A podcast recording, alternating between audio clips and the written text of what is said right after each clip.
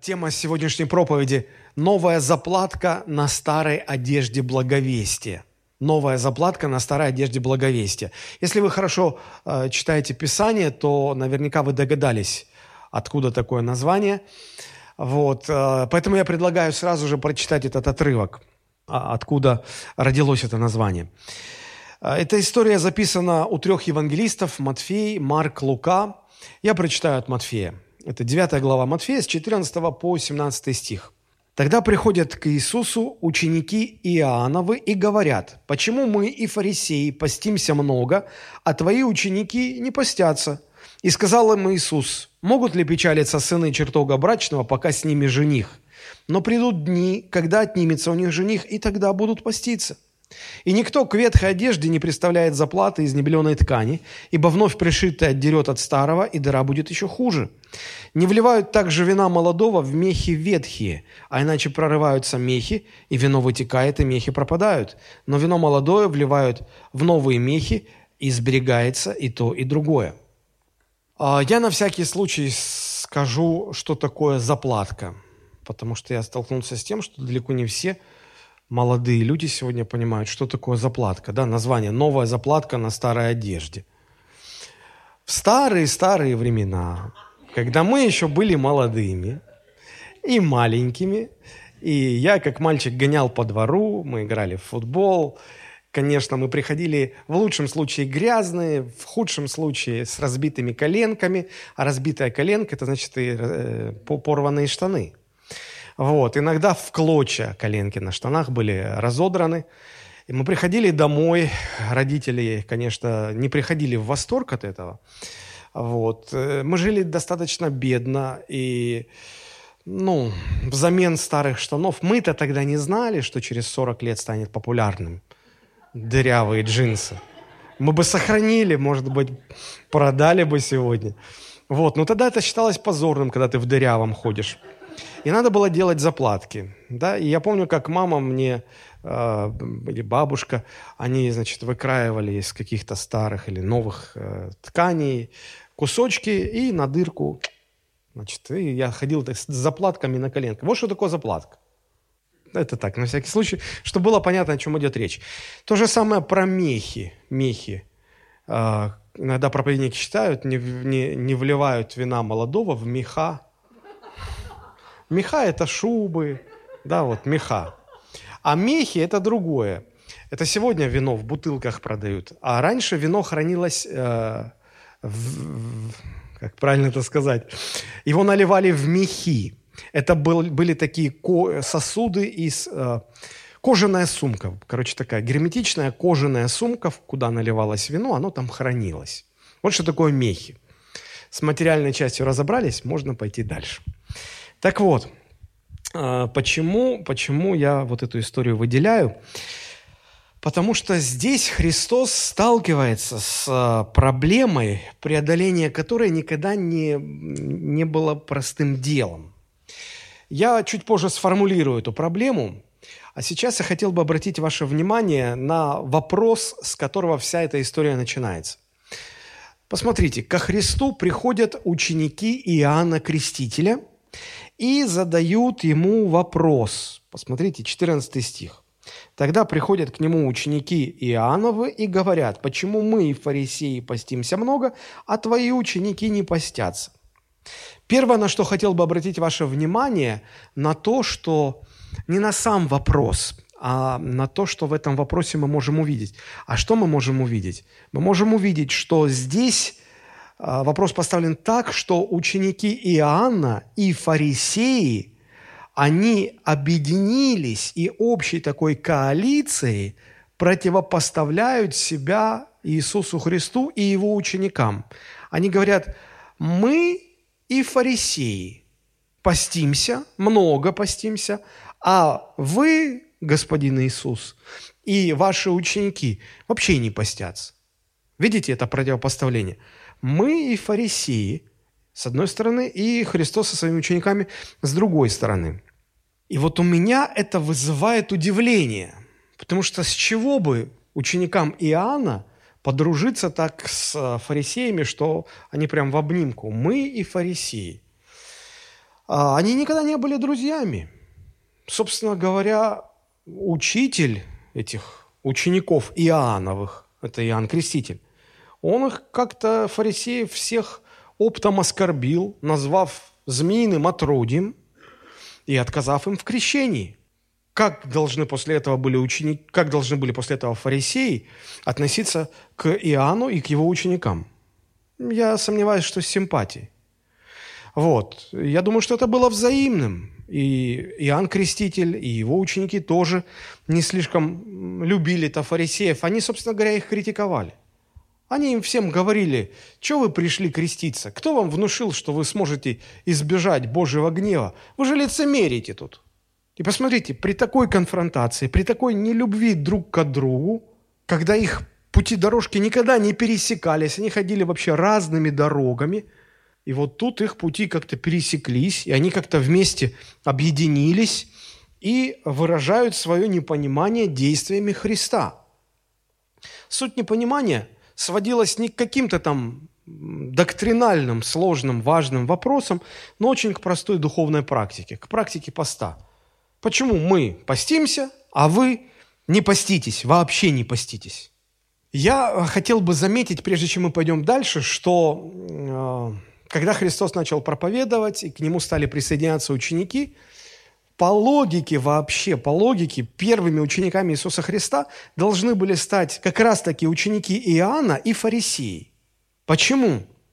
Ну, потому что движение фарисеев, если посмотреть в историю, оно началось задолго до пришествия Христа, и оно сформировалось как протест против э, массового богоотступничества народа Израиля э, от, от своей веры. Э, люди отступили от Бога, и фарисеи призывали к тому, чтобы жить чистой, святой жизнью, вернуться к Богу. Они, они были своего рода э, Иоаннами Крестителями, только задолго еще до того, как Иоанн Креститель пришел.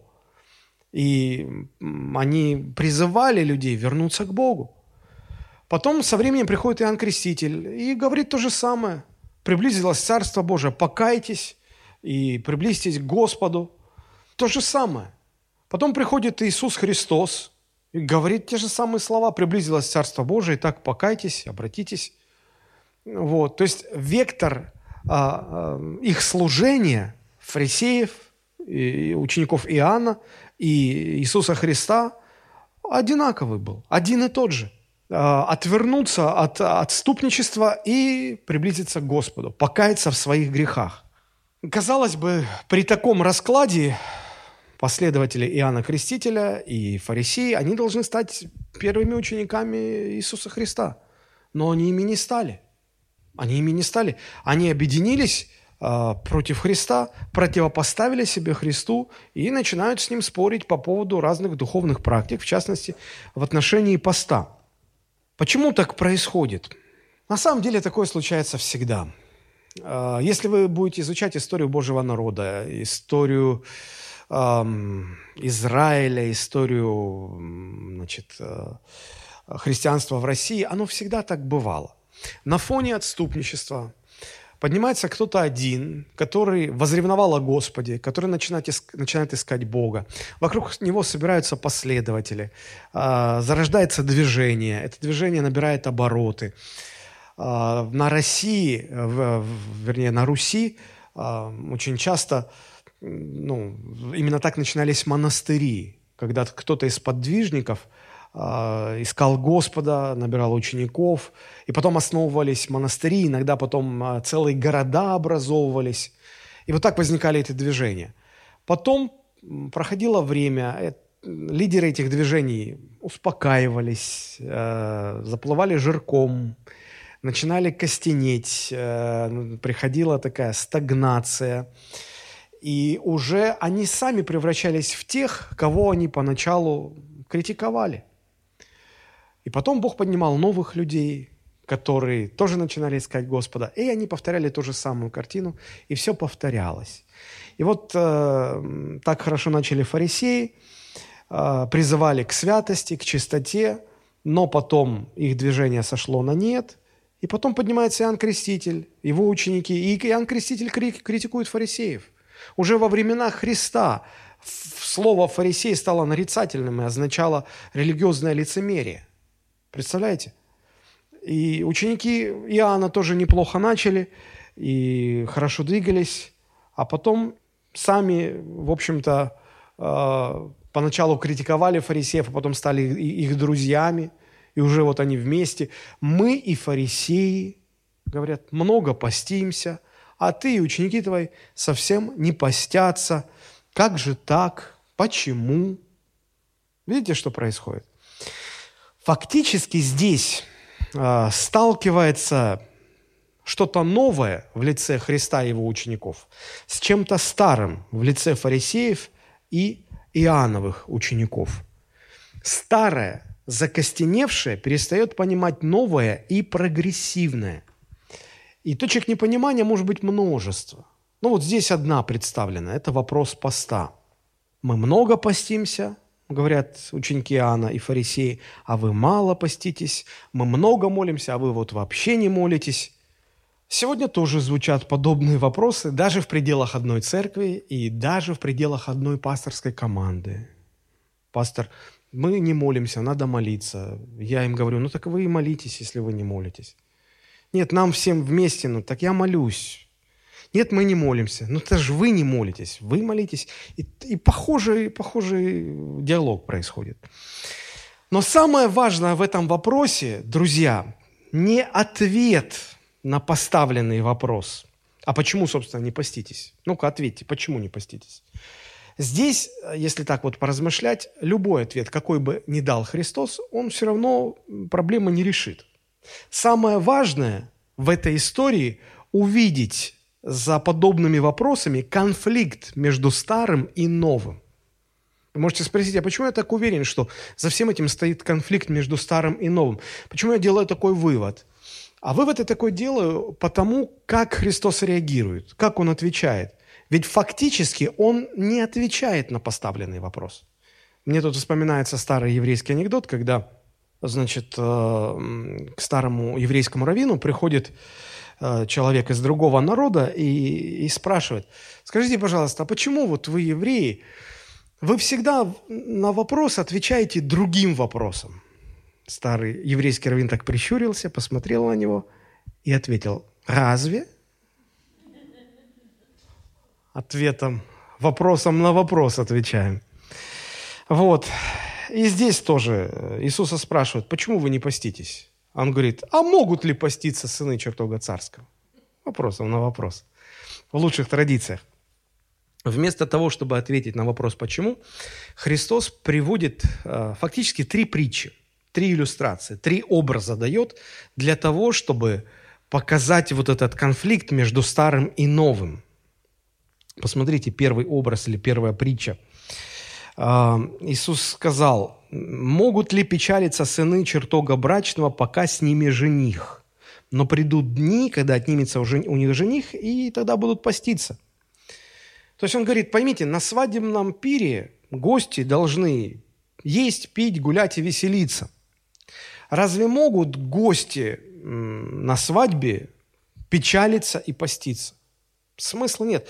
Это будет непонятно, непонятно. И вот конфликт непонимания между старым и новым.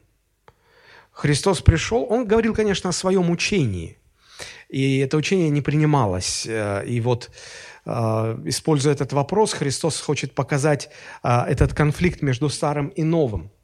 Я один раз был на дне рождения, меня пригласили на день рождения, где все участники пришли почему-то в посте. Я был очень удивлен. Я спросил, а, что с вами, дорогие мои друзья? Если вы позвали на день рождения, то это, как я полагаю, событие радостное, которое предполагает веселье, шум, кушать, пить, радоваться, танцевать, веселиться – Пост – это про другое, насколько я понимаю. Это печалиться, это сетовать, это не кушать, это не пить, это не радоваться, это не веселиться, это одеться во вретище, тосковать, печалиться. Я говорю, что за подстава такая? Вы меня позвали на одно, а заставляете делать другое. Зачем? Они стали объяснять, пастор, вы не понимаете, мы такие высокодуховные, что мы даже на дне рождения в посте – И я говорю, слушайте, мы, наверное, друг друга не поймем. Властью, данной мне Богом, как пастор, я закрываю ваш пост и объявляю день рождения. Будем есть, пить и веселиться. Непонимание. Вторая притча, которую Христос говорит, он говорит так. Никто к ветхой... Эти все три образа об одном. Никто к ветхой одежде не представляет заплаты из небеленой ткани, ибо вновь пришитая отдерет от старого, и дыра будет еще хуже. В современном переводе это звучит так. Никто не ставит заплаты из новой ткани на старую одежду, иначе потянет на себя заплата старую ткань, и дыра станет еще больше. Я понимаю, что нам здесь не очень э, ясно, о чем идет речь. Что такое небеленная ткань? Давайте я попытаюсь э, интерпретировать все это. Небеленая ткань – это ткань новая, которая ни разу, э, по нашим понятиям, не стиралась. То есть ее никогда не стирали, она новая, ее только произвели. В то время обычная ткань после первой стирки очень сильно садилась. Слово «садится» ткань, понятно? То есть она сжимается, уменьшается в размерах. Сейчас тоже иногда такое бывает. Купил себе брюки, подшил под себя, под свой размерчик, ходишь, все нормально. Потом они испачкались, ты понял, надо их постирать. Постирал, а они сели. И ходишь в таких подстрелышах, да. Вот. Почему? Ну, села ткань. Вот. Вот Христос э, указывает на такую житейскую хитрость, как сегодня назвали бы это дело лайфхак, и говорит, согласитесь, что когда вы ремонтируете старую одежду, она уже много раз стиралась, она уже видавшая виды, и вот вам нужно отремонтировать, вам нужно заплатку поставить. Так вот, вы заплатку же, если вы в своем уме, не будете вырезать из новой ткани, которая еще ни разу не стиралась. Потому что, ну, представьте, вы по размеру вырезали, поставили, зашили. Все нормально, все нормально, пока стирать не надо. Как только вы постирали, что происходит? Вся та одежда уже стирана, она уже не сядет, она уже в свое время села. А вот этот новый кусочек, он не был стиран, а его постирали. И что с ним произошло после стирки? Он стел, сел, он, он уменьшился в размерах, и края, к которым он был пришит, он стянул, он потянул. И вот Христос говорит, ибо вновь пришитое, оно уменьшится и отдерет от старого, и дыра будет еще хуже. Но согласитесь, это же не курсы кройки и шитья. Христос же не учит нас штопать и заплатки ставить. Он же про другое говорит. Он же, он же говорит о том, что дело не в заплатках, а в том, что все новое на всем старом очень плохо приживается. Все новое на всем старом очень плохо приживается. И вот третья история, он говорит, чтобы усилить мысль, которую хочет донести.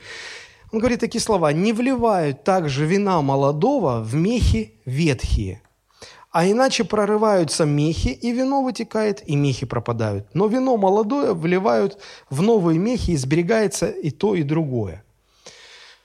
А, конечно, специалисты могут лучше меня все это рассказать, но я попробую тоже объяснить. А, оказывается, вино молодое – это вино, которое еще, еще способно продолжать бродить. Мехи ветхие – это мехи, которые уже довольно-таки старые, подержанные, и если на них оказать давление больше, чем они могут выдержать, они порвутся. И вот когда новое а, молодое вино вливают в мехи старые, и там закрывается мех, а, все мехи закрывались герметично. И вот если в старые мехи налить э, молодое вино, герметично закрыть, что начнет происходить? Вино в замкнутом пространстве начнет бродить, начнут выделяться газы, и сначала мехи раздует, как, ну, как воздушный шарик раздует. А потом давление будет только усилиться, потому что брожение будет происходить и происходить, происходить, газы будут выделяться, шарик будет становиться больше, больше, больше, пока не произойдет что? Лопнет. Вино вытечет, и мехи пропадут. И вот Христос говорит, что смысл это делать никакого нету.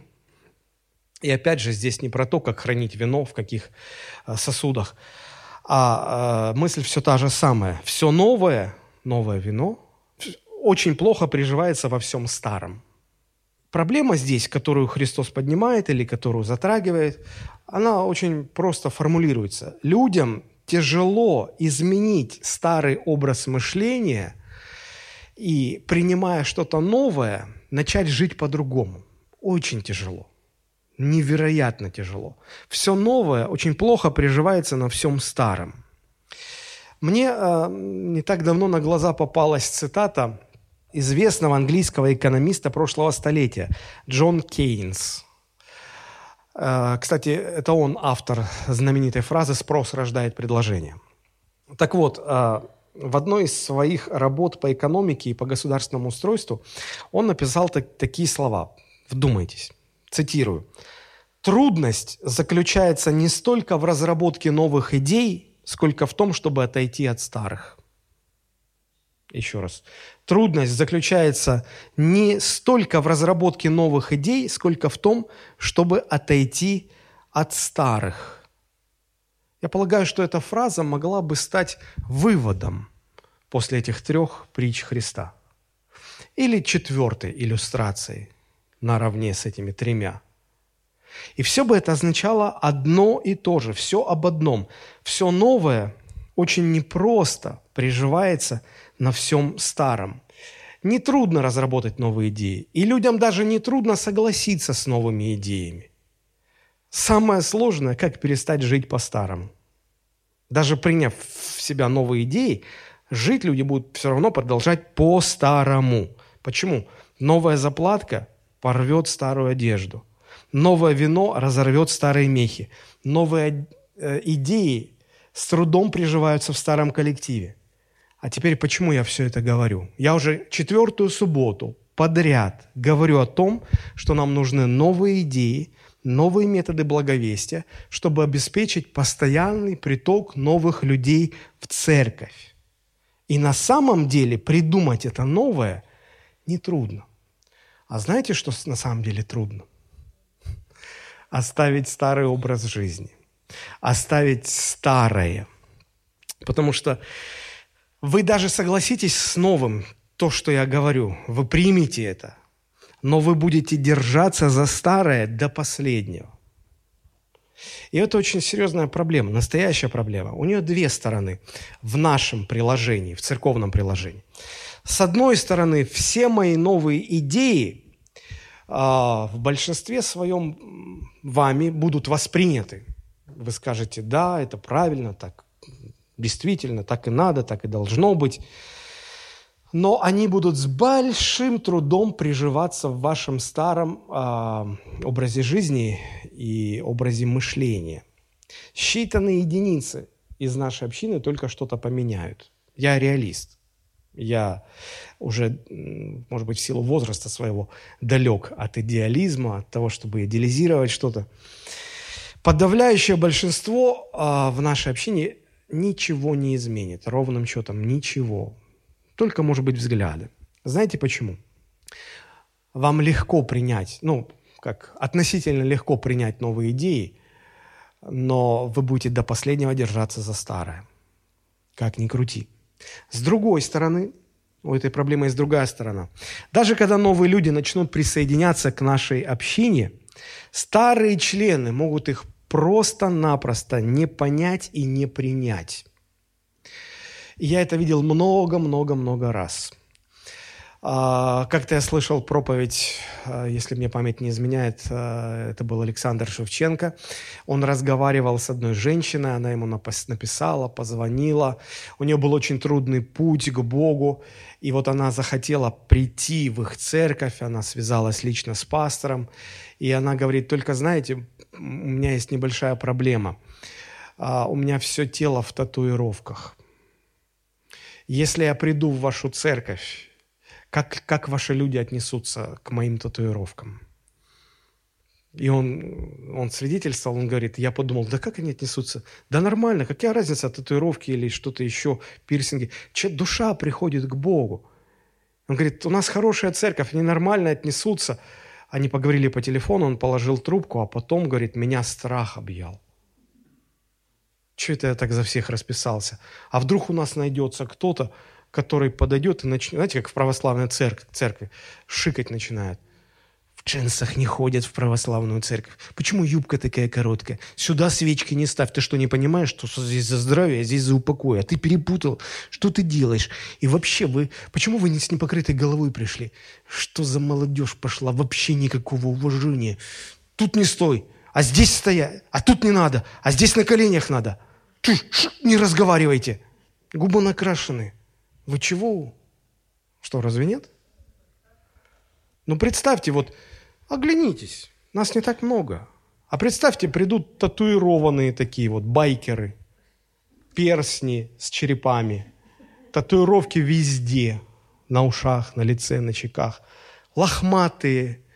Придут девахи такие вот, с небольшим количеством одежды на теле, голые пупки с пирсингом. Как мы? Нормально? Они же Господу. Да. А мы им, куда без маски прешь? Тебе маску и на живот надо, и, и вообще весь в масках увешайся. Правда же? Вот в чем настоящая проблема. Вроде мы тут мало и такой своей кучкой могучей.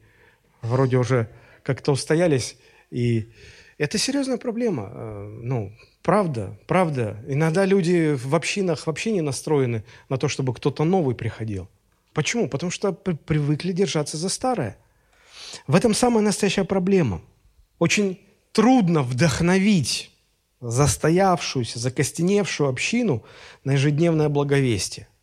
Они здесь в церкви будут кричать «Аминь», соглашаться. Но, но, но, но чтобы пойти каждый день благовествовать, э, это очень трудно изменить.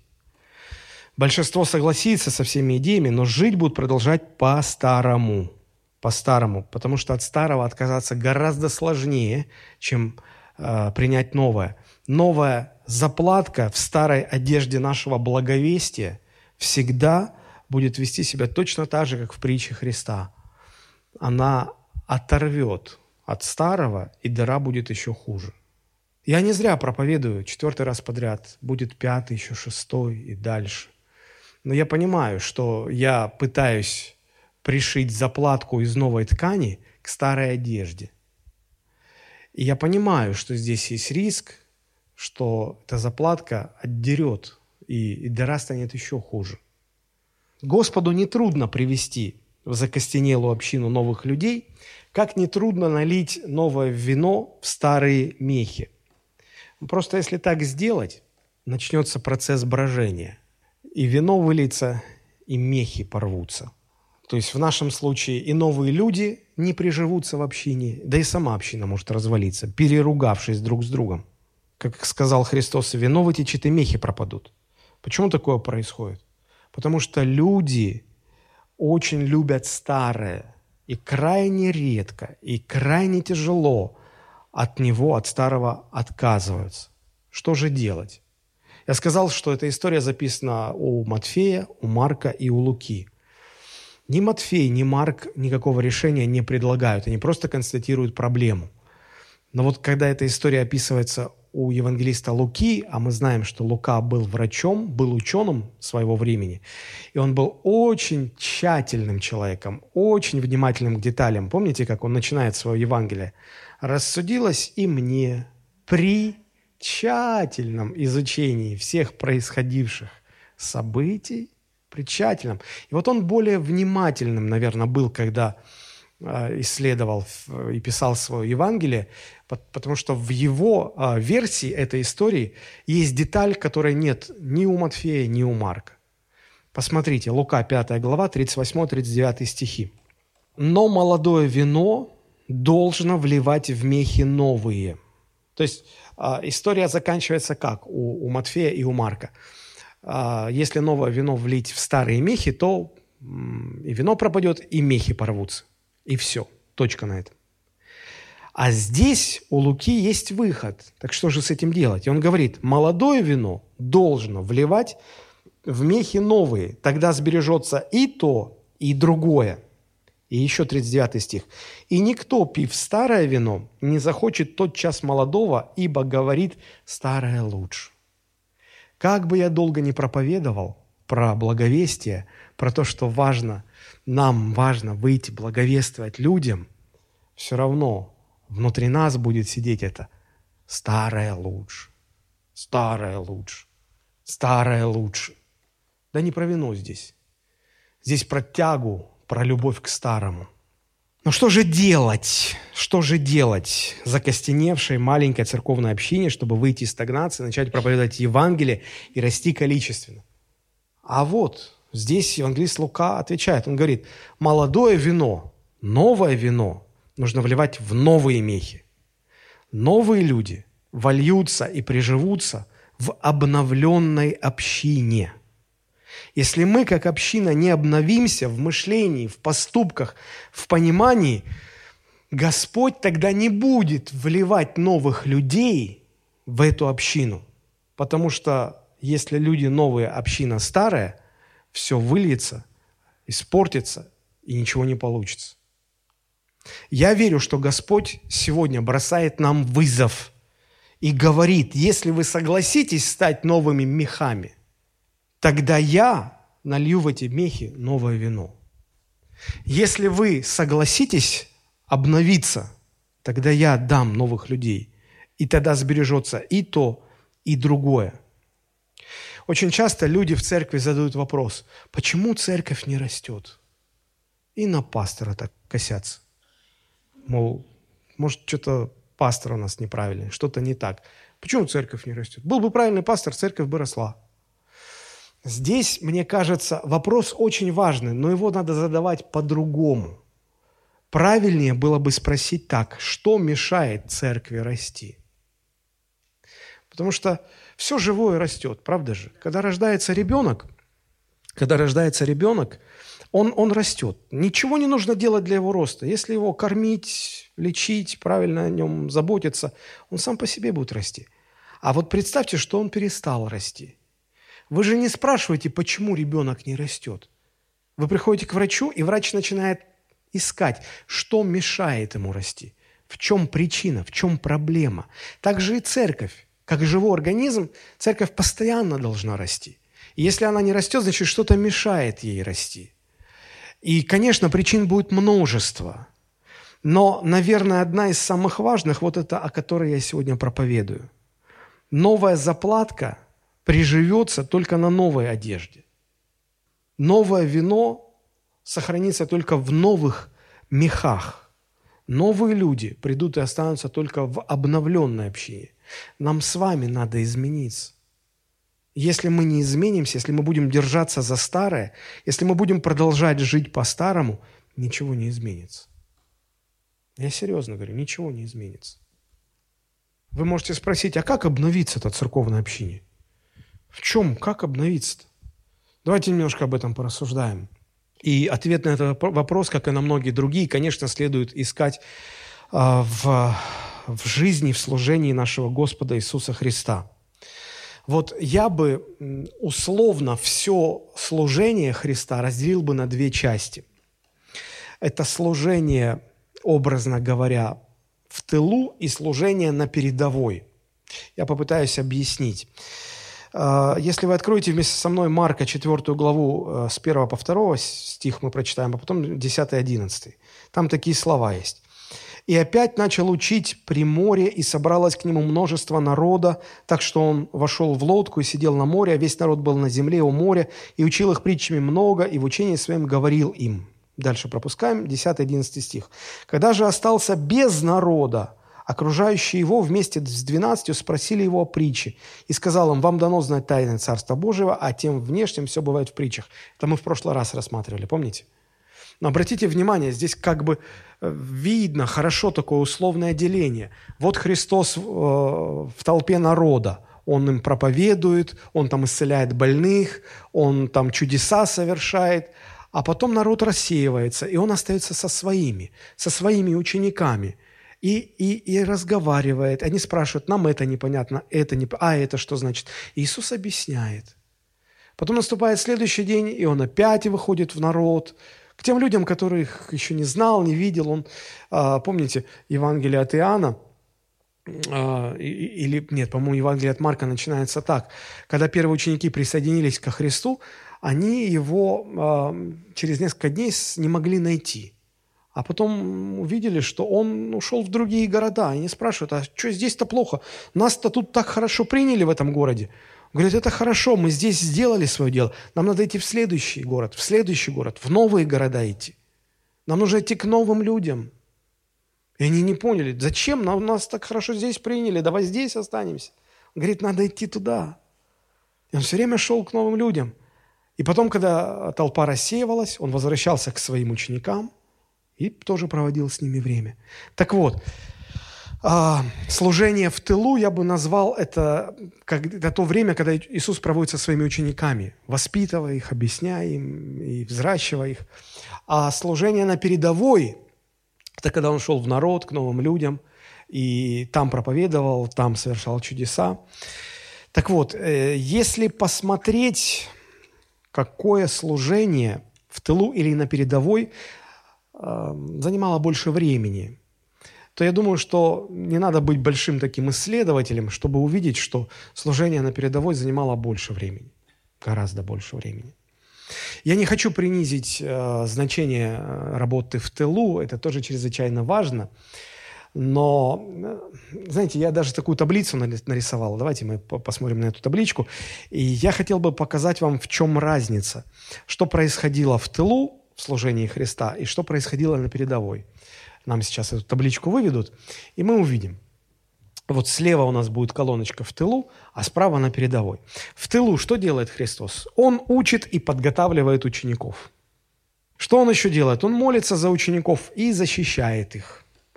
Он дает поручение и потом просит отчет. Он корректирует и вразумляет их. Он общается с ними, он проводит вместе время. Что происходит на передовой? На передовой Христос провозглашает Евангелие. На передовой он совершает чудеса, изгоняет бесов, воскрешает мертвых, исцеляет больных, освобождает связанных. На передовой он э, обращает грешников, он умножает последователей своих. На передовой он всегда выходит победителем из любых ситуаций. Как бы ни пытались его подловить, кому подать платить, кому не платить, Христос всегда выходит победителем. А, эту женщину мы взяли в прелюбодеянии, ты что скажешь? Казалось бы, тупиковая ситуация, Христос выходит победителем. Так вот, смотрите, а, вот служение Христа. Условно оно делится на две части. То, что происходит в тылу, и то, что происходит на передовой. Примерно то же самое и со служением церкви. То, что должно происходить в тылу, это когда вот мы, мы сейчас в тылу, у нас такая тыловая встреча. Мы собрались, здесь нет практически новых людей, здесь некому проповедовать Евангелие, здесь все уже согласны с Евангелием, все его уже давно приняли. Встреча в тылу. И встреча на передовой, когда мы идем к людям, проповедуем Евангелие, молимся за их болезни, а, отвечаем на их вопросы, вступаем в сражения духовные, одерживаем победы – а, правда же? Знаете, в чем проблема нашей церкви? Проблема нашей церкви заключается в том, что мы сидим в тылу в левой колонке, а очень хотим, чтобы Христос совершал среди нас то, что Он делал в правой колонке. Понимаете, о чем речь? И вот из-за этого, из-за того, что мы сидим в одном месте, а ждем действий из другого места, у нас внутри рождается какой-то надрыв такой. Нам начинает казаться, что церковь у нас неправильная, не настоящая. Нет, церковь настоящая. Просто э, у Христа, когда Он проводил время в тылу, было то же самое, что и у нас, когда мы в тылу. Мы просто не хотим выйти из тыла, мы не хотим выйти на передовую, но мы хотим, чтобы у нас в тылу происходило все то, что происходит на передовой. А в тылу нет сражений. Если нет сражений, не может быть побед. Там не происходят чудеса, там нет массового обращения грешников, их просто нету. В тылу Христос все это не совершал. Нам надо понять, что действие из правого столбца никогда не происходит в левом столбце. Мы сидим в левом столбце и ждем, чтобы происходило то, что в правом столбце.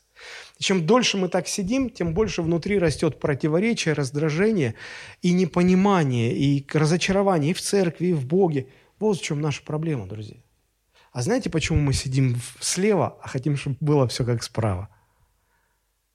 Потому что новые идеи принять легко, а отказаться от старого, ой, как тяжело. Ой, как старое не пускает нас. Ой, как старое, хочется, чтобы, хочется ничего не менять. Друзья, а, вы не обращали внимания, что когда Христос был среди своих, когда Христос был в тылу, условно говоря, он почти не совершал никаких чудес. Ну вот вам пример. Марк, 6 глава, с 1 по 6 стих. «Оттуда вышел он и пришел в свое отечество, и за ним следовали ученики его, когда наступила суббота, он начал учить в синагоге, и многие, слышавшие с изумлением, говорили, откуда у него это, что за премудрость дана ему, и как такие чудеса совершаются руками его? Не плотник ли он, сын Марии, брат Иакова, Иосии, Иуда и Симона? Не здесь ли между нами его сестры? И соблазнялись о нем. Иисус же сказал им, не бывает пророка без чести, разве только в отечестве своем и у сродников в доме своем и не мог совершить там никакого чуда, только на немногих больных, возложив руки, исцелил их и дивился неверию их. Потом ходил по окрестным селениям и учил. Обратите внимание, как начинается а, этот отрывок. Оттуда вышел он и пришел в свое отечество. Акцентирую, свое отечество. И за ним следовали ученики его. Двойной тыл. Он в своем отечестве со своими учениками пришел, хорошо. И вот когда Христос в тылу начинает делать то, что Он делает на передовой, то что происходит? Мы читаем, и не мог совершить там никакого чуда. Лишь на некоторых возложил руки, кому-то повезло. И не мог. Собираясь в церковь на богослужение, мы зовем Христа и просим, чтобы Он пришел, чтобы Он здесь совершал чудеса, чтобы Он спасал грешников, исцелял больных – и, и слава здесь Божия, чтобы все было, да? Это все равно, что звать Христа в Назарет проповедовать. Вот он пришел в Назарет, вот он начал проповедовать, не смог делать там никакого чуда, люди стали на нем соблазняться. Оказывается, есть территория, на, на которой даже Христос остается бесплодным, даже Христос. Это территория в тылу, он там бесплодный. И даже о нем там в тылу начинают соблазняться. Что говорить про нас? Вот современных пасторов, проповедников. На нас тем более будет соблазняться. Есть территория, где даже сам Христос остается бесплодным, и это территория в тылу. Что стал делать Христос после того, как вот в тылу все вот так вот стало происходить? Посмотрите шестой стих. «И дивился неверию их». Ключевое слово. «Потом» Он не стал там задерживаться. Потом ходил по окрестным селениям и учил. Он из тыла ушел на передовую, а там совершенно другая картина. Там совершенно другая картина. Там люди жаждут, там люди хотят, там люди меняются. Там исцеление, там чудеса, там слава Божья. Седьмой стих. «И, призвав двенадцать, начал послать их по два, и дал им власть над нечистыми духами». И у них тоже все хорошо получалось. Проблема нашей церкви. Мы сидим в тылу, а хотим, чтобы все было как на передовой. Так не бывает. Так не бывает. Чем мы отличаемся от Христа? Христос, э, поняв, что в тылу ничего не работает, пошел в другие места, пошел к другим людям. А мы продолжаем сидеть. Мы совсем новым соглашаемся, но продолжаем сидеть. Почему? Проблема не в том, чтобы придумать какие-то новые идеи. Проблема в том, чтобы отказаться от старого. Старое держит, старое не пускает. Мне это очень напоминает другую историю. В заключение я расскажу. Это четвертая книга Царств, шестая глава с 24 стиха. И потом она переходит в седьмую главу. Давайте прочитаем, чтобы вам, я напомню ее просто. Шестая глава, четвертая царство, 24 стих. «После того собрал Винодат, царь сирийский, все войско свое, и выступил и осадил Самарию. И был большой голод в Самарии, когда они осадили ее, так что ослиная голова продавалась по 80 сиклей серебра, и четверть, четвертая часть каба голубиного помета по 5 сиклей серебра. То есть, э, помните блокаду Ленинграда, Великой Отечественную? Осадили город, нет продовольствия, есть нечего. Также здесь Самарию осадили – армия сирийского царя окружила город, и в город не подходило продовольствие. То есть, ну, все, все съели, все, что можно было съесть. Уже ослиные головы пошли в ход, больших денег стоили. Да ладно, уже начали есть голубиный помет. Можете себе представить, какой голод? Голубиный помет собирался и продавался за серебро, потому что есть было просто нечего. И вот в этой ситуации что происходит? Однажды царь израильский проходил по стене, и женщина с воплем говорила ему, «Помоги, господин мой царь!»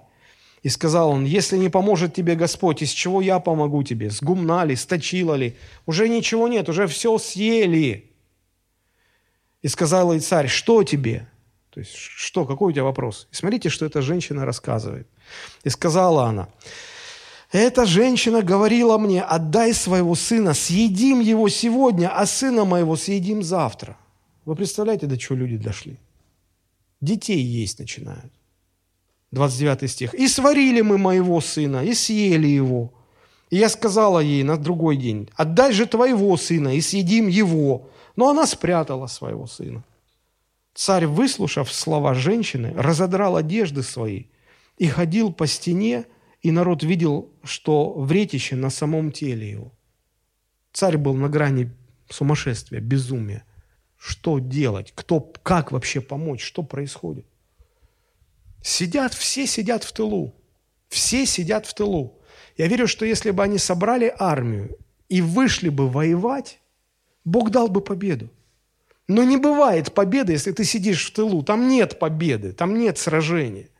И уже дошло до того, что люди друг друга есть стали, а все равно не выходит никто. А все равно, представьте, насколько, насколько сильно это старое, что заставляет нас сидеть и держаться за старое. Насколько сильно, насколько тяжело отказаться от старого. И это продолжалось. Днями, неделями, месяцами продолжалось. Теперь давайте в седьмую главу переходим. Третий стих. Четыре человека, прокаженных, находились при входе в ворота и говорили друг другу, что нам сидеть здесь, ожидая смерти. То есть, смотрите, город осажден, и эти четыре прокаженных человека, они не внутри города, потому что им запрещалось быть внутри города. Они жили за стеной городской, потому что они были заразны. И вот смотрите, их не трогали. Войско неприятеля их не трогало. Они так и жили, ну, ну больные, ну прокаженные. Это смертники. Что с них взять? И вот смотрите, они сидят там при входе в город и не знают, что делать. И, они задаются вопросом, а что нам здесь сидеть, ожидая смерти? То есть, ну, здесь будем сидеть, умрем. В город пойдем. Даже если нас пустят, а нас не пустят. Но даже если нас пустят, там тоже есть нечего. Может, пойдем к врагам? Это понятно, что нас там убьют. Но может, не сразу убьют. Может, сначала накормят, пока расспросят чего-нибудь. Так хоть сытыми умрем. Голодными-то умирать? Ну, ну хватит сидеть, ну, по, ну пойдем уже. Смотрите, четвертый стих, они как размышляют. Если решится нам пойти в город, то в городе голод, и мы там умрем. Если же сидеть здесь, так же умрем. Пойдем лучше в стан сирийский, к врагам. Если оставят нас живых, будем жить, а если умертвят, то умрем. Пятый стих. «И встали в сумерки, чтобы пойти в стан сирийский, и пришли к краю стана сирийского, и вот там ни одного человека. Господь сделал то, что стану сирийскому послышался стук колесниц и ржание коней, и шум войска большого. И сказали они друг другу, верно нанял против нас царь израильский, царей хитейских и египетских, чтобы пойти на нас». И встали и побежали в сумерки, в страхе, оставили шатры свои, коней своих, ослов своих, весь стан, как он был, избежали, побежали, спасая себя. И пришли те прокаженные к краю стана, и вошли в один шатер, и ели, и пили, и взяли оттуда серебро, золото, одежды, и пошли и спрятали. Пошли в другой шатер, и там взяли, и пошли и спрятали. И сказали друг другу, не, не так мы делаем. День сей – день радостной вести. Если мы замедлим и будем дожидаться утреннего света, то падет на нас вина. Пойдем же и уведомим дом царский. Посмотрите, друзья, Богу нужны хотя бы прокаженные. Они, конечно, те еще воины, но хотя бы прокаженные. Пусть выйдут из тыла, выйдут и пойдут, пойдут на сражение. Бог может сделать а, шум их шагов грозным и страшным для неприятеля, так что те просто, не разобравшись в страхе, обратятся в бегство. Ну, хотя бы прокаженные пусть пойдут из тыла на передовую, друзья. И вот эти прокаженные, они возвращаются в город, они вчетвером победили армию, которая месяцами держала город в осаде. И посмотрите, пришли, И позвали привратников городских и рассказали им, говоря, мы ходили в стан сирийский, вот нет там ни человека, ни голоса человеческого, только кони привязанные, ослы привязанные, шатры, как быть им? И позвали привратников, и они передали весь самый дворец царский. Встал царь ночью и сказал слугам своим, «Скажу вам, что делают с нами сирияне. Они знают, что мы терпим голод, и вышли из стана, чтобы спрятаться в поле, думая так, когда они выйдут из города, мы захватим их живыми и вторгнемся в город». Посмотрите, как упирается царь, как он как он усердно держится за старое, как старое его не пускает. Уже Бог одержал победу, а этот сидит и не выходит. Ну ты посмотри на него. Уже мы Пасху будем 2 мая праздновать. Христос воскрес, одержал победу над всеми врагами, а мы все сидим в своей церкви и сидим. Сидим и сидим. Сидим и сидим. Может, найдутся хоть четыре прокаженных.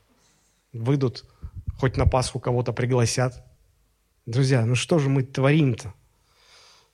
Если Бог может через прокаженных дать победу, то поверьте, через вас Он тоже сможет дать победу. Причем вы не своей силой. Они же там не взяли мечи, не давай рубить всех направо-налево. Бог дал им благодать. И вы, когда пойдете к людям, неверующим, не знающим Христа, от вас не потребуется богословие, красноречие, умения, навыки. Бог даст вам благодать. Бог даст вам благодать. Просто, знаете, что такое благодать? Мне очень понравилась коротенькая история православного священника Георгия Клягина. Он на своей страничке в Фейсбуке. У меня очень много православных друзей в Фейсбуке. И, э, признаться честно, они иногда очень дельные вещи там пишут. И вот один написал такую историю из своей, э, из своей практики, из практики своего богослужения. Прочитаю, очень короткое, и мы будем уже к молитве приближаться. Вот он пишет, как-то раз после второй литургии я пил чаек с булочкой. То есть, представьте, было первое служение он провел, второе служение он провел, возможно, там третье еще должно быть. И вот между вторым и третьим у него перерывчик, он чай с булочкой. Ну, как вот у нас бутерброды с чаем даже есть, мы более продвинуты в этом плане. Вот, пил человек с булочкой. Вдруг к столу подошел папа с сыночком лет пяти. Лицо мальчика не показалось мне смышленым. Казалось, он из тех детей, которых интересует лишь Марс и Сникерс, и как их заполучить у родителей. Но вдруг мальчик озабоченно взглянул на родителя и спросил, «Папа, расскажи мне, а что такое благодать?» От такой неожиданности я чуть не поперхнулся чаем. Срочно перестал жевать булку и замер, чтобы не пропустить ни слова. Объясню почему. Первое. Мне самому было непонятно, что такое благодать. Второе. Мне было интересно, как объяснить это другому, что такое благодать. И третье. Мне было совсем непонятно, как объяснить это пятилетнему малышу. Потому-то я и замер, ожидая, как такой ребус решит папа. Он забавно покрутил глазами и сказал сыночку, «Я тебе лучше не расскажу, а я тебе лучше покажу, что такое благодать». И они пошли на нашу спортплощадку, а я за ними. «Допрыгни до высокой перекладины», — сказал папа. Мне стало ясно, что мальчик не допрыгнет до нее никак. И точно. Он попрыгал, попрыгал и сам убедился в этом. А теперь папа говорит, а теперь ты прыгни, а я добавлю благодати. Мальчик прыгнул, а сзади руки отца подхватили его, и через мгновение он уже стоял на перекладине. Мальчик завизжал от восторга и заявил папе, что без благодати больше жить не согласен. И я тоже – Слава Богу, священник Георгий Клягин. Я хочу присоединиться, и я тоже. Без благодати я ничего не смогу сделать. Без благодати все люди, которым я буду свидетельствовать о Христе, о Христе будут отшивать меня, будут отворачиваться, не будут слышать. Но просто если мы пойдем и начнем, тогда сзади нас подхватит благодать. И все будет хорошо, друзья. Еще раз напомню слова Джона Кейнса. Трудность заключается не столько в разработке новых идей, сколько в том, чтобы отойти от старых. Я правда верю, что Бог сегодня нам бросает вызов. Если вы согласитесь стать новыми мехами, тогда Он нальет в эти мехи новое вино. Новая заплатка приживется только на одежде из новой ткани. Новое вино сохранится только в новых мехах. И новые люди придут только в обновленную общину. Давайте мы поднимемся сейчас. Давайте мы возьмемся за руки. Давайте мы помолимся друг о друге, чтобы Бог дал нам свою благодать. Чтобы Бог дал нам свою благодать, когда мы будем свидетельствовать окружающим.